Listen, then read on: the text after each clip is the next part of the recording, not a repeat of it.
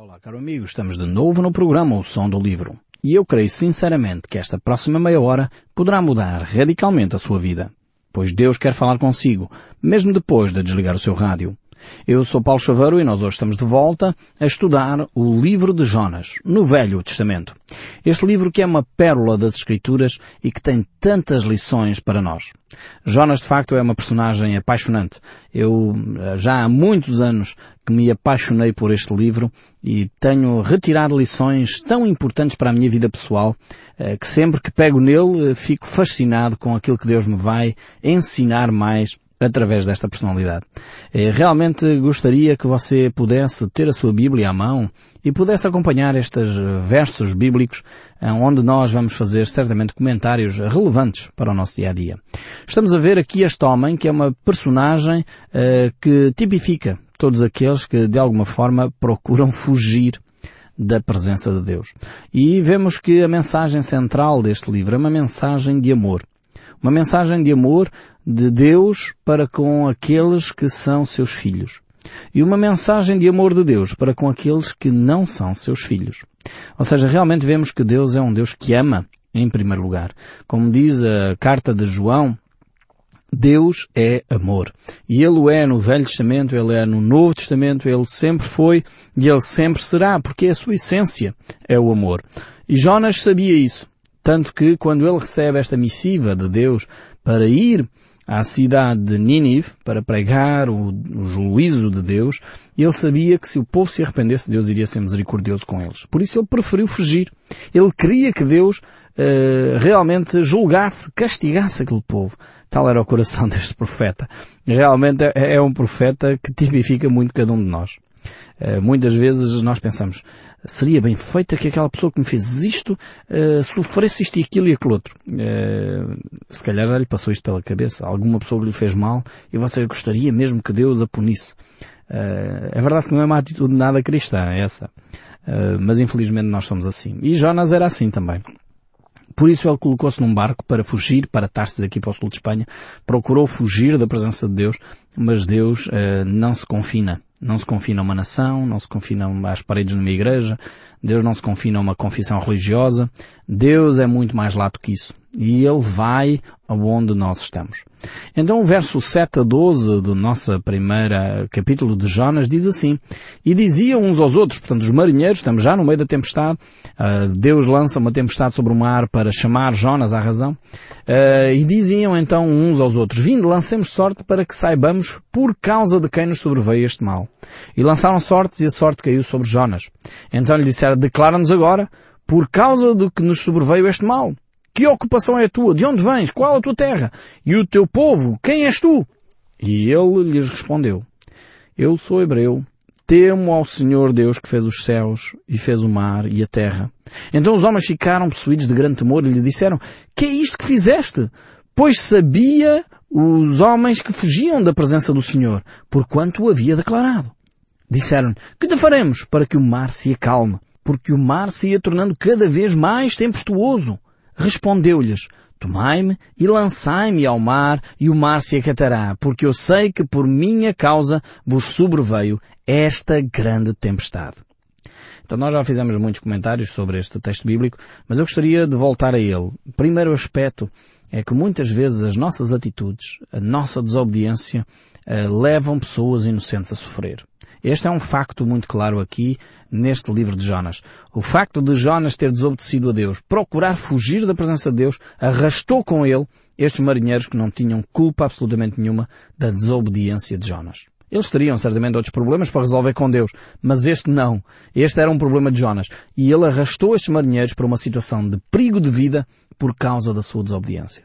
Esta é a primeira lição que nós temos que tirar, porque muitas vezes nós pensamos que, ah, isso, o meu pecado é entre mim e Deus e os outros não têm nada a ver com isso. Mentira. Tem sim, porque muitas vezes inocentes estão a sofrer pela sua desobediência. Estão a sofrer muitas vezes porque a sua amargura está-se a tornar cada vez mais insuportável porque as suas uh, palavras duras estão-se a tornar cada vez mais insuportáveis. E você nem se dá conta que é por causa da amargura que alimenta no seu coração. Isso é pecado. E o pecado tem que ser resolvido com um pedido de perdão. Então é, é uma grande lição que nós tiramos aqui de Jonas. Não podemos arrastar inocentes para a nossa desobediência. E a única forma de o fazer é consertarmos as coisas com Deus rapidamente. Um segundo aspecto importante aqui desta lição é que uh, Jonas uh, chegou a um ponto da sua caminhada com Deus que preferia morrer a obedecer. E eu espero sinceramente que você não tome esta atitude que Jonas tomou aqui. Quantas pessoas orgulhosamente pensam que eu prefiro continuar a desobedecer a Deus do que a fazer a vontade de Deus? Seria uma atitude terrível. Uh, certamente o, as circunstâncias que levaram Jonas a fugir da presença de Deus poderiam ser muito razoáveis. O povo de Nínive era um povo terrível, uh, talvez uh, o seu nacionalismo uh, israelita tivesse ao rubro e ele achasse que não, outras nações não deveriam de receber o Evangelho. Talvez ele tivesse visto a chacina dos assírios até se calhar sobre a sua própria família e isso validava a sua dificuldade em partilhar o Evangelho. Talvez ele pensasse bem, eu não domino a cultura da, Assíria, não consigo entender aquele povo, como é que eu vou partilhar? Uma série de receios certamente subiram à cabeça de Jonas e ele fugiu para Tarsis. Mas isso não valida a desobediência uh, de Jonas. Ao ponto de ele chegar a dizer, Senhor, eu prefiro morrer. Jonas tinha uma outra saída e é, é curioso que uh, ele não se lembra da outra saída. A outra saída era o arrependimento, era o buscar a Deus, era voltar-se para Deus. E quantas pessoas que até se dizem cristãos procuram o suicídio, procuram a morte, em vez de escolher o caminho da vida. Há sempre uma solução. A solução é o retorno a Deus. Talvez você está a passar uma, uma situação difícil. Uma situação onde você pensa talvez em suicídio. Onde diz, eu já não tenho mais esperança, já não tenho mais solução. Eu quero dizer, em nome de Jesus, você tem solução. E a solução é arrependimento. É o buscar a Deus. Volte-se para Deus. Volte-se para Deus. Não desista. Não se deixe lançar ao mar. Jonas chegou a este ponto de dizer, bem, é preferível ser lançado ao mar do que voltar a obedecer. Não chega a esse ponto. Lembre-se onde caiu, volte aos rudimentos da fé, volte a encontrar uma comunidade, talvez você se sente só. Procure uma comunidade na sua cidade, certamente vai encontrar, perto da sua casa, há certeza uma igreja, onde você pode congregar, uma igreja que ensina a palavra de Deus, uma igreja onde a palavra de Deus é ensinada com toda a propriedade e é desafiada a viver dentro dessa, dessas verdades bíblicas. Procure uma comunidade cristã onde você pode crescer na sua fé. Então temos esta situação onde Jonas eh, desistiu da sua vida, pensava que já não valia a pena, em vez de ele se lembrar que há um caminho, que era o caminho do arrependimento. Mas Deus ama tanto este homem que Deus não quer o seu fim. E muitas vezes isto acontece. Quando as pessoas tentam o suicídio, e depois não conseguem concretizar. Eu quero dizer que isso é amor de Deus. É a manifestação do amor de Deus por si. Ele quer lhe dar mais uma oportunidade. Ele quer lhe dar mais oportunidades para você se encontrar profundamente com Deus. Não desperdice essa oportunidade. Então vamos ver o que aconteceu aqui com Jonas. Estamos no verso 13 do capítulo 1 e diz, entretanto, os homens remavam, esforçando-se por alcançar a terra, mas não podiam porquanto o mar se ia tornando cada vez mais tempestuoso contra eles. Ou seja, há aqui um outro aspecto. Este livro, como vocês sabem, eu saborei este livro de uma forma tremenda. Este livro tem aqui mais uma coisa extremamente interessante. É que as tentativas humanas para resolver os problemas não levam a lado nenhum. Não sei se repara neste facto aqui no verso 13. Ou seja, os homens tinham boa intenção.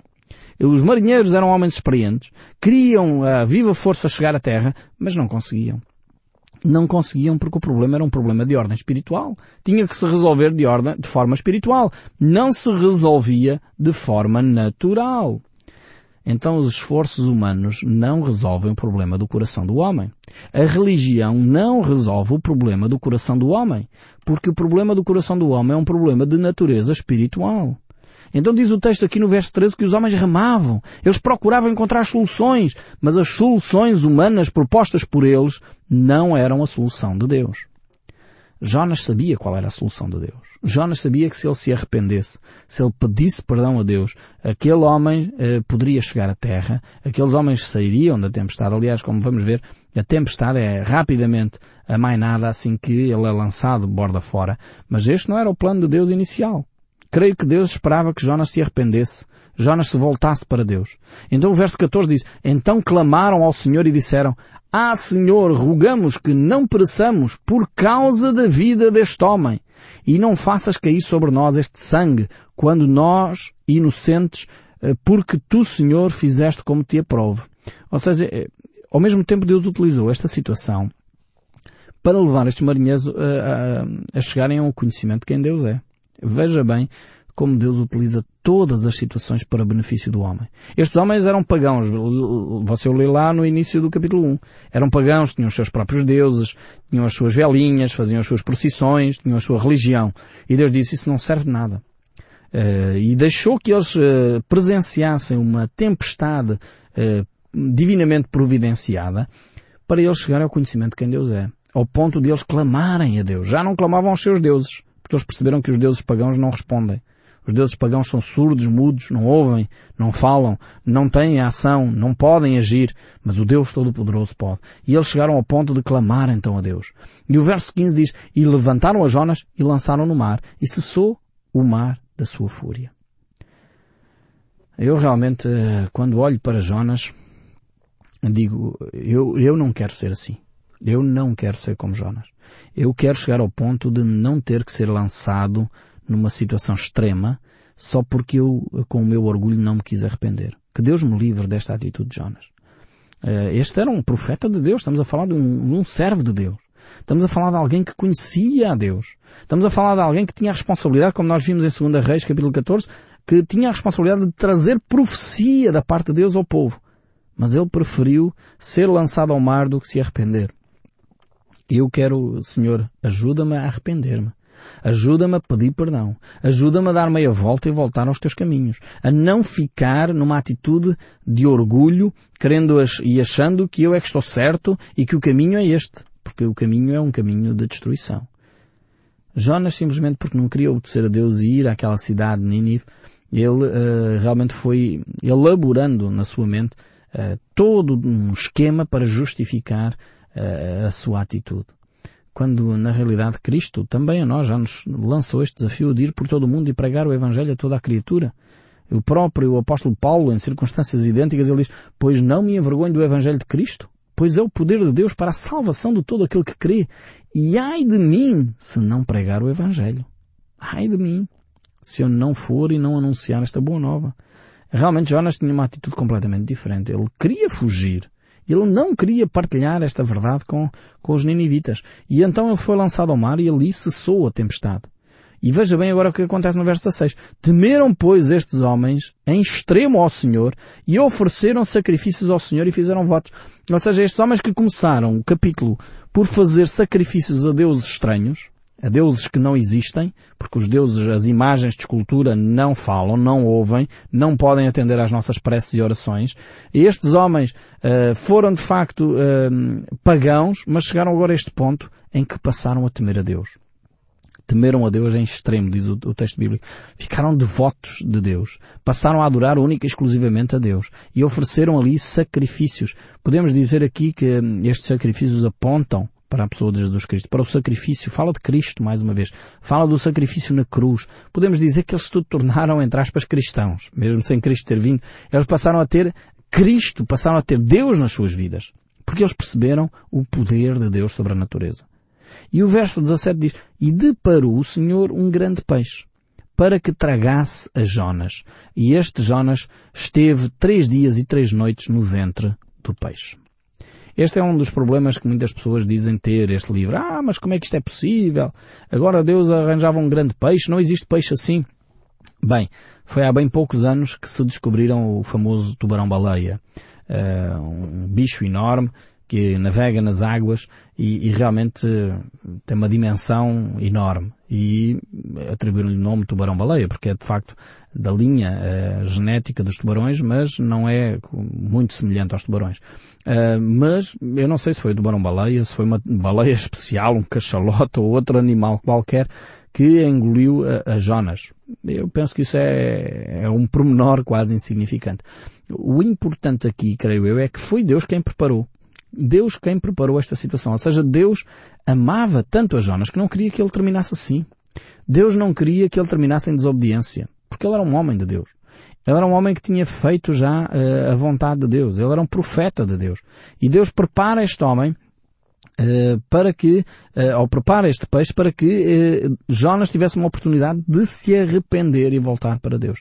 Eu creio sinceramente que se Jonas se tivesse arrependido dentro daquele barco, a tempestade tinha terminado ali. E de facto Jonas poderia regressar à terra e certamente aqueles marinheiros, depois de temerem a Deus como temeram, teriam regressado à terra, teriam posto Jonas de novo uh, no porto uh, seguro para ele poder cumprir a sua missão. Mas Jonas era teimoso. Jonas não se arrependia. E por isso mesmo Deus teve que arranjar uma situação ainda mais extrema. Teve que fazer com que Jonas ficasse três dias e três noites no ventre deste peixe. Eu imagino que não deve ter sido nada, nada fácil. Eu lembro-me de, de, algumas pessoas que me relataram episódios eh, em que as pessoas ficaram soterradas debaixo de escombros eh, e, e, naquele momento as pessoas fazem todo o tipo de promessa a Deus. Deus, se me tirares daqui eu faço isto, eu faço aquilo, eu faço aquilo outro. Porque a pessoa está viva e não sabe quanto tempo vai ficar ali. Eu imagino que Jonas, dentro deste cenário, começou a considerar as coisas de outra forma. Enquanto estava na tempestade, diz lá o texto bíblico que ele estava a dormir. Mas agora começou a perceber que a coisa era mais séria. E ele estava vivo dentro daquele ventre, daquele peixe. Um, vemos como ele passou ali três dias e três noites dentro daquele ventre. E, e vemos também que esta imagem Deus depois usa para uh, dar um, um símbolo ou simbolizar a morte e a ressurreição de Jesus Cristo. A Bíblia registra, de facto, muitos milagres na história da humanidade. E eu não sei porque é que as pessoas atacam tanto este milagre aqui e às vezes aceitam com muita facilidade o facto do Mar Vermelho se ter aberto e o povo passar a pé uh, enxuto uh, o Mar Vermelho, ou uh, aceitam com muita naturalidade a ressurreição de mortos, que é descrita na Bíblia, mas depois têm grande dificuldade em lidar com esta, com esta personagem. Não, não entendo, sinceramente, a razão por que Jonas é tão atacado, exceto pelo facto de Jonas uh, e este momento tipificar de uma forma clara o amor de Deus. As pessoas não querem ser confrontadas com o amor de Deus. Deus ama de tal maneira o seu povo, Deus ama de tal maneira aqueles que não são seus, que Ele está disposto a mobilizar toda a natureza para cumprir os seus propósitos. Inclusive é encontrar um peixe, um grande peixe, não sabemos se é baleia ou não, uh, ou ser uma outra espécie qualquer, mas não interessa, uh, um grande peixe que vai fazer com que Jonas ficasse naquele uh, grande peixe durante três dias e três noites. Isto já tem sido um, relato de muitas, muitos debates, até que chegou ao ponto de um dia, de facto, já encontrarem um, um homem dentro um, de um tubarão e tiraram-no, apesar de inconsciente, com vida. Eh, a partir daí as pessoas começaram a olhar para o livro de Jonas com outros olhos. Hoje já aceitam que é possível isto ter acontecido. Uh, ainda que as pessoas gostam muito de pôr reticências àquilo que é tudo a palavra de Deus. O facto é que a Bíblia tem muitos relatos de milagres, do poder de Deus, a manifestação de Deus sobre a humanidade. E este é mais um.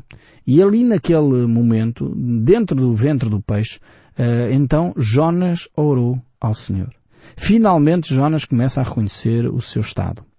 É neste momento de crise que Jonas então vai levantar os seus olhos, em uma expressão só, eh, e olhar para Deus e começar a dizer, Senhor, livra-me desta situação. Enquanto Jonas não estava neste aperto, ele achava que ainda podia ter soluções. Preferia morrer. Se ele morresse rápido, ele acha que tinha feito uma boa coisa porque ele não queria, de facto, cumprir e obedecer à voz de Deus. Não sabemos quando é que ele orou, não sabemos se foi no primeiro dia, se foi no segundo ou se foi no terceiro, nem sabemos também se ele orou no primeiro e Deus só respondeu no terceiro, a Bíblia não relata. Facto é que ele orou e falou com Deus. Ele fez esse pedido a Deus e uh, realmente Deus o ouviu. E isto é que é o facto importante. Aliás, a Bíblia diz isto em muitos outros textos, quando a palavra de Deus diz, buscar-me-eis e me achareis quando me buscardes de todo o vosso coração. Clama a mim e responder-te-ei e anunciar-te-ei coisas grandes e firmes que não sabes. O apóstolo Paulo também diz estas mesmas palavras de outra forma, com toda a oração e súplica, orando em todo o tempo no Espírito e para isso vigiando com toda a perseverança e súplica por todos os santos. E ainda, quando ele escreve aos Filipenses, não andais ansiosos por coisa alguma. Em tudo, porém, seja conhecido diante de Deus as vossas petições pela oração e pela súplica com a ação de graças. Então vemos que a palavra de Deus manifesta claramente uh, a importância da oração. O facto de Deus uh, querer que nós oremos, querer que nós nos relacionemos com Ele. Então Jonas capítulo 2 relata esta oração de Jonas e diz assim o verso 1 e 2. Então Jonas do ventre do peixe orou ao Senhor, como nós já lemos, e disse, Na minha angústia clamei ao Senhor e Ele me respondeu. Do ventre do abismo gritei. Aqui temos um dos maiores exemplos uh, da eficácia da oração. Um homem que estava no ventre de um peixe, estava nas profundezas do mar, uh, estava numa situação desesperante e na realidade ele clama a Deus e Deus responde à sua oração. Como eu já disse, de facto até surgirem esses relatos de pessoas que tinham sido engolidas também por outros animais e depois conseguiram tirá-los com vida, as pessoas punham em dúvidas que isso fosse possível.